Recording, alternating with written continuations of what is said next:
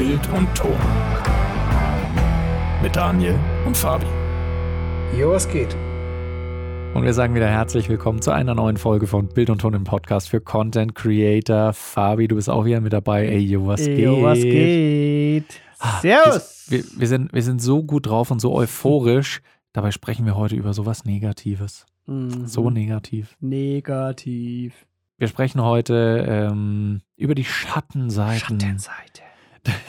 des Berufs und der Ausbildung Mediengestalter, Bild und Ton. Medibildung. Also wir, wir, wir formulieren es jetzt sehr dramatisch. Offensichtlich ist es so, dass wir den Beruf lieben, sonst hätten wir beide den nicht ergriffen. Aber trotzdem wollen wir gerade den Leuten, die vielleicht noch nicht diese Ausbildung gemacht haben oder dieses Berufsbild ergriffen haben, ähm, wollen wir auch so ein bisschen vorstellen, was vielleicht so ein paar nicht ganz so angenehme Seiten sind, ähm, damit man einfach noch äh, quasi ein educated, eine educated decision machen kann, ob man gerne äh, das denn ergreifen will. Ja, und Fabi, fang du doch vielleicht mal an mit der ersten negativen Sache, entweder an der Ausbildung oder auch am Beruf Mediengestalter, Bild und Ton. Was ist denn da vielleicht nicht so cool? Okay, ich sag mal so, an der Ausbildung und eventuell auch danach, wenn man ausgelernt ist, Hm. Ist ein, eine Schattenseite auf jeden Fall ähm, die Bezahlung. Mhm. Denn die kann nämlich, falls ihr, also kommt darauf an, wie weit ihr auf der dunklen Seite steht, aber wenn ihr so auf einer armen Regionalfernsehsenderseite steht, dann äh, kann die sehr schlecht ausfallen. Mhm. Was heißt sehr schlecht? Sehr schlecht war in meinem Fall im ersten Lehrjahr nicht mal ganz 400 Euro auf die Hand. Mhm. Und bei mir kam halt dann noch dazu, dass ich jeden Tag äh, 30 Kilometer dahin fahren musste und dann Ja. wieder heim. Und da gab es auch nichts dazu. Das musstest du halt dann von deinem, äh, von deinem Ausbildungsgehalt stemmen, What? was eigentlich schwer ist. Sehr schwer, ja. um es knapp Also das ist, das ist eine, eine Schattenseite des Berufs, dass du, Ja. ähm, dass du eventuell sehr schlecht bezahlt werden kannst. Mhm. Ist natürlich jetzt nicht bei jedem so. Also ich glaube, es waren welche dabei, die hatten auch im ersten Lehrjahr schon irgendwie 600 oder 700 Euro. Ja, also ich glaube, ich habe tatsächlich zu den äh, mit dem höchsten Gehalt in der Ausbildung gehört, weil ich habe ja an der Universität ähm, Mhm. am Institut für Medienwissenschaft meine Ausbildung gemacht und da war es halt so, dass Azubis durch die Bank überall an der Uni gleich bezahlt wurden. Ähm, Mhm. Ist halt gesetzlich geregelt, weil natürlich auch staatliche Einrichtungen die Uni und ich lag, glaube ich, im ersten Ausbildungsjahr bei ungefähr 800 Euro und das staffelt sich ja noch. Ähm, Mhm. dass man kriegt jedes Ausbildungsjahr ein bisschen mehr und ich glaube im dritten Ausbildungsjahr hatte ich dann ungefähr 1000 Euro an Lohn, was jetzt auch nicht die Welt ist, aber es ist auf jeden Fall genug, um sich eine äh, winzige kleine Butze zu leisten und zu überleben. Mhm. Also, aber das stimmt, Ja. ein paar von uns in der, in der Schulklasse äh, waren, glaube ich, bei 300 bis 350 Euro, glaube ich, im ersten Ausbildungsjahr. Und das ist, Echt? ja, Also ich hatte 397. Und das, das ist schon sehr happig, wenn man sich überlegt, dass man da halt Vollzeit arbeitet. Und es ist klar, Ja. manchmal müssen die Azubis äh, und Azubinen freigestellt werden für die Berufsschule zum Beispiel.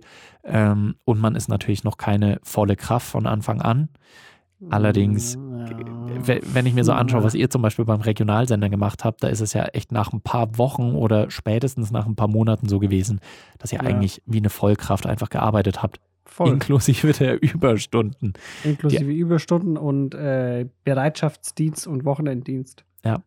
Alles. Alles. Und äh, da muss man sagen, dass, wenn ihr noch unter 18 seid, gelten nochmal ein paar andere Regeln. Also ihr habt längere Pausenzeiten, ihr dürft nicht bei Nachtdrehs oder bei Wochenenddrehs äh, eingesetzt werden. Und offiziell ist es, glaube ich, auch so, während der ganzen Ausbildung, nagelt mich nicht drauf fest, aber ich glaube, dass man eigentlich äh, nicht zu viele Überstunden machen darf, also dass die in einem geregelten Verhältnis wieder abgebaut werden können. Also Ja, dass man ja, innerhalb von zwei Wochen darf man nur so und so viel Überstunden machen und die müssen dann auch innerhalb der nächsten zwei Wochen wieder abgebaut werden können oder so. Ja. Also da gibt es eine offizielle Regelung im Arbeitsrecht. Aber da müssen wir leider ganz, ehr, ganz ehrlich sagen, in der Realität sieht auch das häufig sehr anders aus. Das stimmt, ja. Also da kannst du vielleicht auch ein bisschen besser davon reden, beziehungsweise auch andere Kollegen, die wir hatten bei Regionalsendern vor allem, die da eingesetzt wurden. Also von, äh, von Überstunden und so war das bei uns schon sehr fair. Also Okay. die wurden eins zu eins ausgeglichen. Mhm. Ähm, was halt aber auch ähm, Punkt zwei der Schattenseiten für mich war, ähm, war zum Beispiel ähm, Wochenenddienst und Bereitschaftsdienst. Also du musstest, Mhm. ähm, je nachdem, wie groß das Team halt ist, aber bei uns, wir waren halt eher ein kleines Team und wir mussten äh, im Prinzip einmal im Monat, Mhm. wenn es äh, wenn's schlecht lief, zweimal im Monat am Wochenende halt raus. Ja. Und da sieht es halt dann so aus, dass du im Prinzip so sechs, fünf bis sechs Stunden unterwegs bist und einfach nur Sachen abdrehst, Mhm. die du dann am Montag und eventuell noch Dienstag ähm, fertig machst. Ja. Und ähm, Bereitschaftsdienst war, also das ist auch immer so richtig assi. Im Prinzip jeden Tag in der Woche und auch am Wochenende Mhm. hast du dann Bereitschaftsdienst. Also wenn du das am Wochenende, wenn du das Wochenendteam bist, Mhm. hast du meistens dann auch Bereitschaft. Ja. Und Bereitschaft bedeutet, wenn in der Nacht irgendwas passiert, musst du rausfahren. Mhm. Sei es irgendwie ein Großbrand in der Halle oder irgendwie äh, ein Unfall mit mehreren Schwerverletzten oder ein Unfall mit Toten. Ja. Und das Handy klingelt irgendwie um halb vier in der Früh. Mhm. Dann äh, bist du halt der Typ, der die Arschkarte gezogen hat oder Ja. die Typin, Typinnen, der dann äh, da rausfahren muss. Ja. Und äh, also es hat, das hat mehrere Negativpunkte. Also erstens Mhm. mal ist es so, es ist nicht so cool, mitten in der Nacht aufzustehen und irgendwo hinzufahren, um zu arbeiten. Und zweitens mal, wenn das irgendwas Unangenehmes ist, Mhm. hatte ich auch schon zum Beispiel so einen Unfall mit einem Toten. Fuck, Mann. Das ist gar nicht cool, Mann. Es ist Ja. richtig, richtig unangenehm. Vor allem auch, weil, wenn dann irgendwie die Angehörigen kommen, um dann den Toten zu identifizieren, Mhm. dann bist du halt einfach wie, wie so ein Schiedsrichter, du bist immer der Assi. Ja. Weil jeder hat so irgendwie seine Daseinsberechtigung. So der, der Krankenwagen, die Feuerwehr, die Polizei, die sind Mhm. alle da, um zu helfen. Und du bist halt einfach nur so ein Spast mit der Ja. Kamera, der das jetzt filmen muss. So, und, und mir ist es auch vollkommen klar, dass die. Personen, die da betroffen sind in dem Moment, dass die das einfach nicht verstehen. Ja. So, du, du selbst denkst ja auch in dem Moment so, warum machen wir das eigentlich? Mhm. Es ist einfach, keine Ahnung, unnötig irgendwie, aber es, es dient halt zur Berichterstattung und auch so ein bisschen Abschreckung mäßig, dass man Ja. halt einfach weiß und wieder erinnert wird, okay, ist halt gefährlich, ne? Ja. Autofahren. Ja. Ähm, also es hat schon, es hat schon so seine, seine Gründe, warum man das macht, aber ja. Es ist, es ist einfach nicht geil. Und das, also da muss man Nee. auch sagen, das äh, ist natürlich eher im Bereich der Berichterstattung, also Radio und vor allem natürlich auch Fernseher. Also wenn ihr bei einem Regionalsender zum Beispiel äh, eure Ausbildung macht Mhm. oder da arbeitet, dann ist es natürlich da der Fall.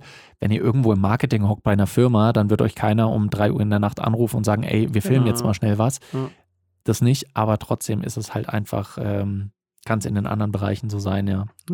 Und was, was da noch dazu kommt, ist ja, ist, ist nicht nur das, dass es halt unangenehm ist und dass du früh aufstehen musst oder so, sondern ähm, ich meine, äh, bei mir war das jetzt nicht so schlimm, aber je nachdem, was du halt für ein psychisches Gemüt hast, ne, Mhm.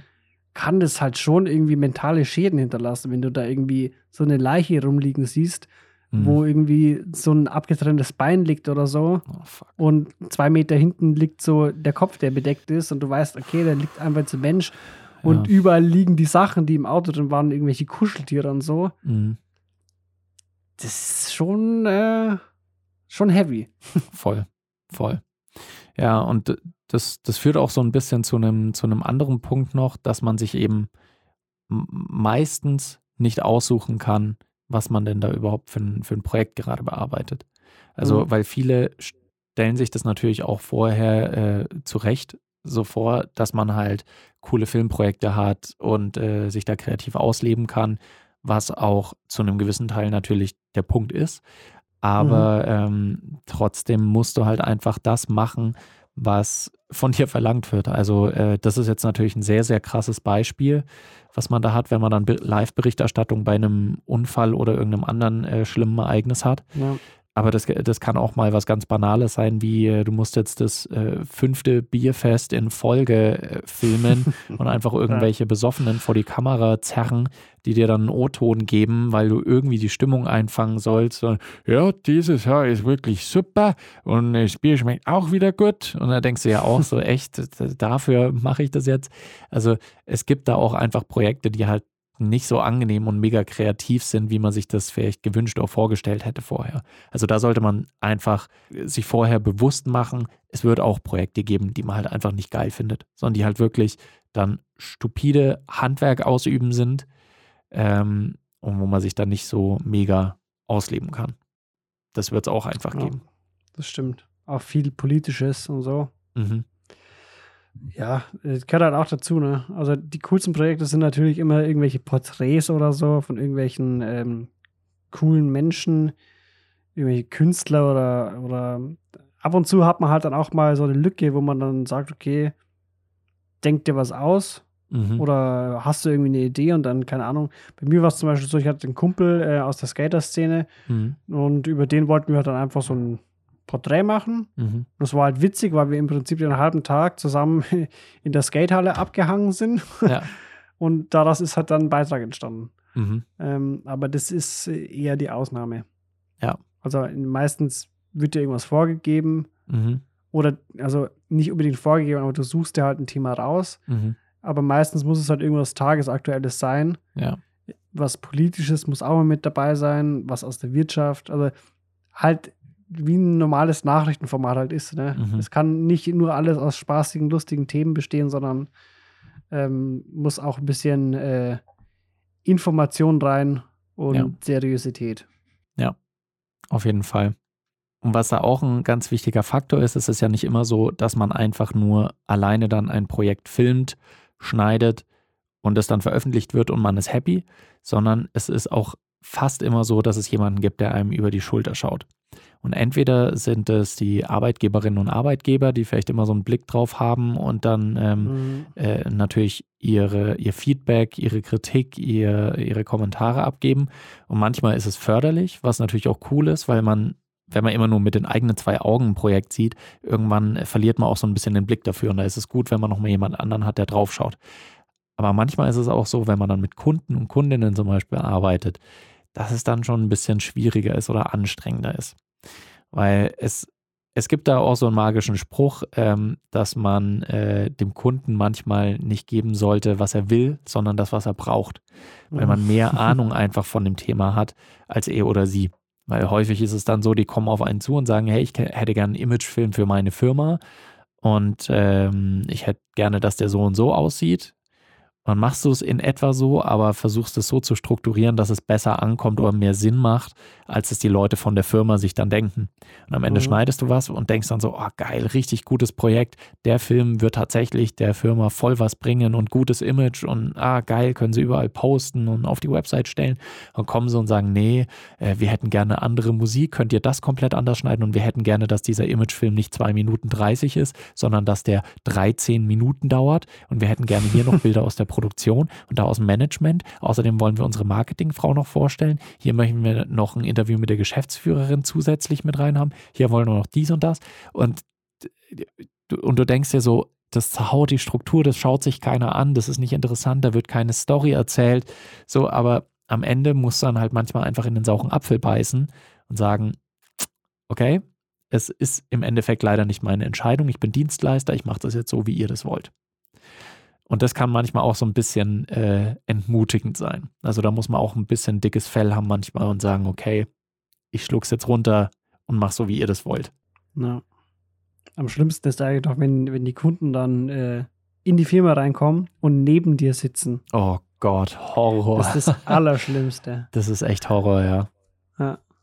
Aber was auch, was auch so ein, so ein bisschen äh, negativer Punkt ist, ähm, das war bei uns oft der Fall, dass du, ähm, du setzt was um und denkst dir, so wird's cool. Mhm. Und dann muss das nochmal zur Abnahme von deinem Vorgesetzten.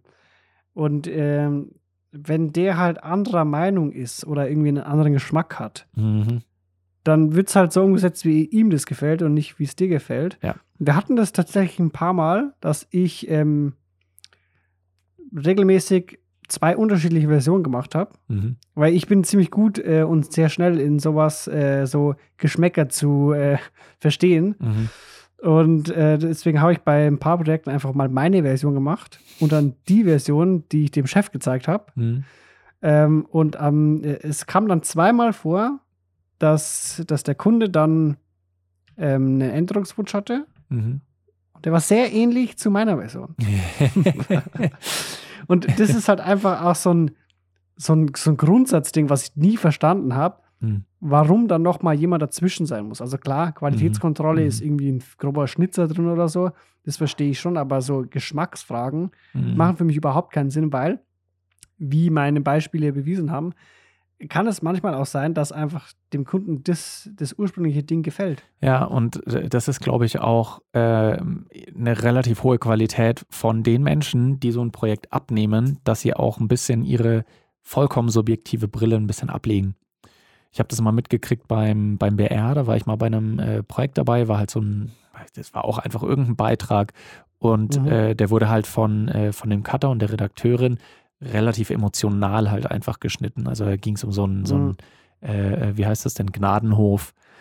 Also da- da- das sind für die, die es nicht kennen, das sind halt so äh, im Prinzip äh, Tierheime, wo aber halt alte und kranke Tiere häufig hingebracht werden, die dann noch ihre letzten Jahre einfach in einer schönen Umgebung äh, verleben können. Und ähm, da haben dann halt Cutter und Redakteurin gesagt, okay, wir machen das jetzt voll auf die emotionale Schiene. Und am Ende kam dann die Abnahme von der, äh, von der aktuellen CVD halt, die in dieser Schicht dann verantwortlich war für die Abnahme. Mhm. Und die hat er sich angeschaut und hat dann auch gemeint, ja, ihr ist es ein bisschen zu sehr auf die Tränendrüse gedrückt, aber ist abgenommen. Weil sie, weil sie halt da gemerkt hat, einfach, okay, das ist mir persönlich jetzt ein bisschen zu sehr X, Mhm. aber ähm, trotzdem funktioniert der Beitrag so. Also, ähm, und das, das ist dann, glaube ich, auch was, eine sehr, sehr hohe Qualität, wenn man sagt, okay, ich, ich stelle jetzt auch so meinen persönlichen Geschmack zurück und schaue einfach, ob es funktioniert. Das ist immer so ein Ja. schöner, ja, schöner Ausdruck bei irgendwelchen Medienstücken. ja, das stimmt. Hast du denn noch eine Schattenseite? Teilweise ist es natürlich auch so als Mediengestalter äh, oder Mediengestalterin, dass es halt einfach auch ein körperlich recht anstrengender Beruf ist.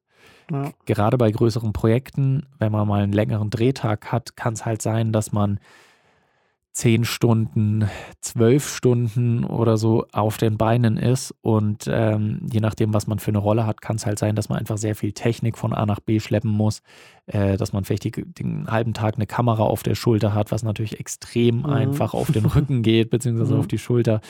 Ähm, wenn man eine Tonangel den halben Tag in die Luft recken muss, danach äh, spürt man es ordentlich in den Oberarmen, weil das doch auf Dauer ziemlich, ziemlich schwer wird. Äh, allein diese Sachen oder auch wenn man Technik äh, rumträgt in Kisten noch, wenn man aufbaut, das ist alles sehr, sehr fordernd körperlich. Aber es ist auch bei, bei Drehsituationen häufig so, dass es mental sehr anstrengend sein kann, weil man man hat dann auch öfter mal Pausen, weil gerade zum Beispiel das Licht aufbaut und man ist äh, Teil von der Soundcrew und dann ist es für einen eigentlich nicht relevant.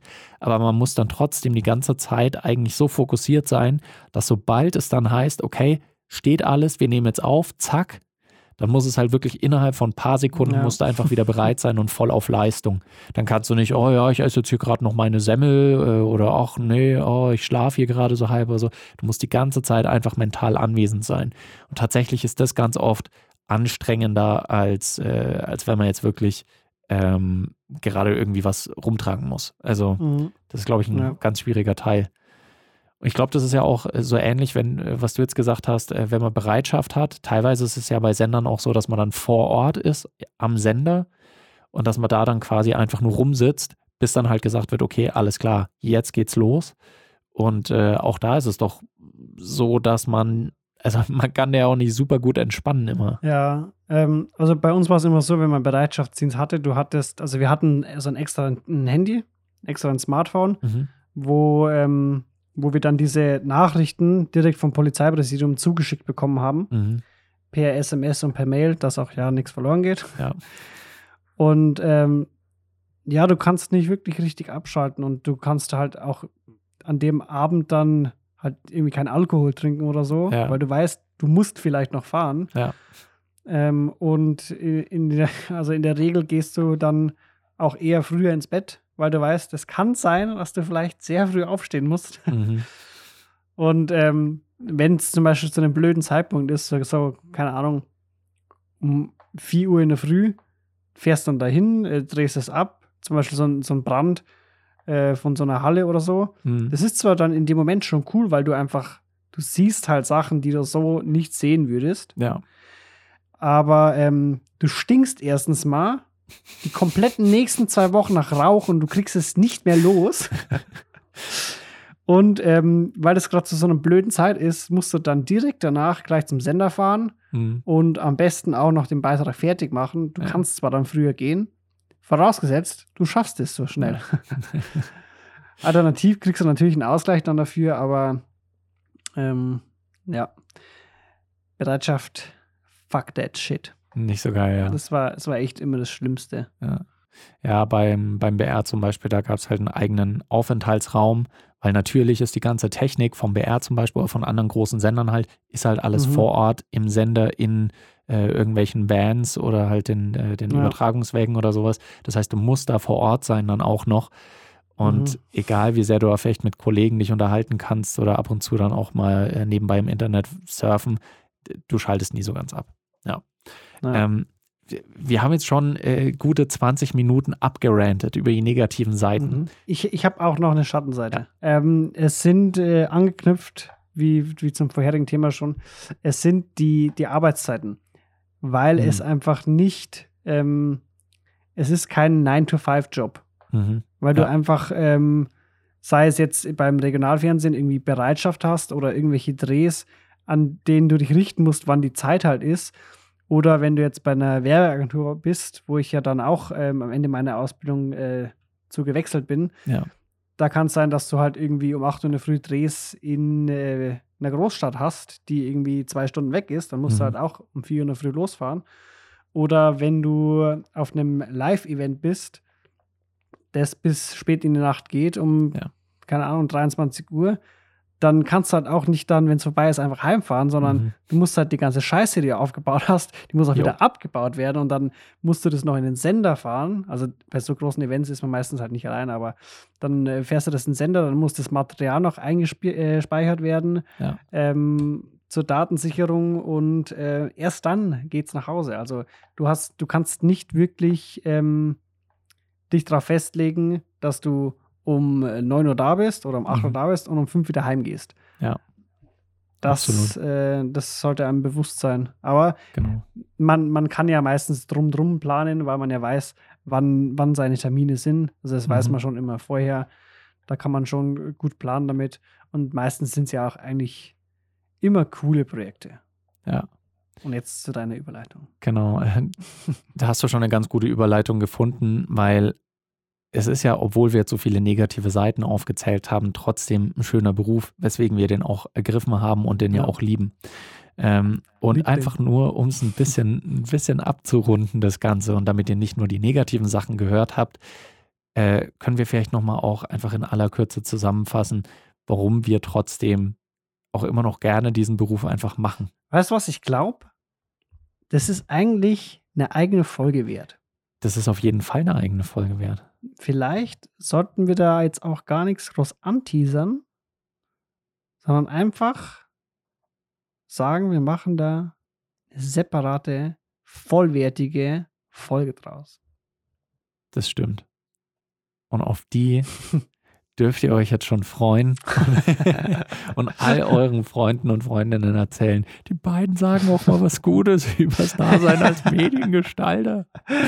Ja, Leute, Medi-Bildtour sein ist nicht nur scheiße, wie ihr sehen könnt. Alleine, weißt du, Fabi, alleine, dass wir uns das technische Know-how aneignen konnten, um hier so einen fetzigen Podcast aufzuziehen, wie wir es hier machen. Fetzig, Lieb den. Alleine, das ist schon wert. Wenn ihr unseren Podcast auch liebt, dann äh, machen wir jetzt, dann bitten wir nochmal äh, herzlichst um ja, Rezension, Review. Feedback, Review. Machst du mal ein gutes Review da? Macht doch mal ein gutes Review, genau. Dann haben wir auch schon das, äh, haben wir diesen Teil auch schon erledigt und freuen uns im Prinzip einfach nur drauf, euch in der nächsten Folge dann auch wieder begrüßen zu dürfen. So. So, Fabi, es war mir wieder ein Fest. Äh, Da mir ein inneres äh, Katzenbauch streicheln. Oh ja, oh ja, das ist schön. Ich sehe in der Kamera Chaui wieder. Oh, weigert sich, will nicht ins Mikrofon schnurren. Ja. Schade. Sie schmust ab. Das ist auch okay. In dem Sinne wünschen wir euch auf jeden Fall eine gute Zeit und hoffentlich bis zur nächsten Folge. Macht's gut und bis bald. Ciao. Nicht du.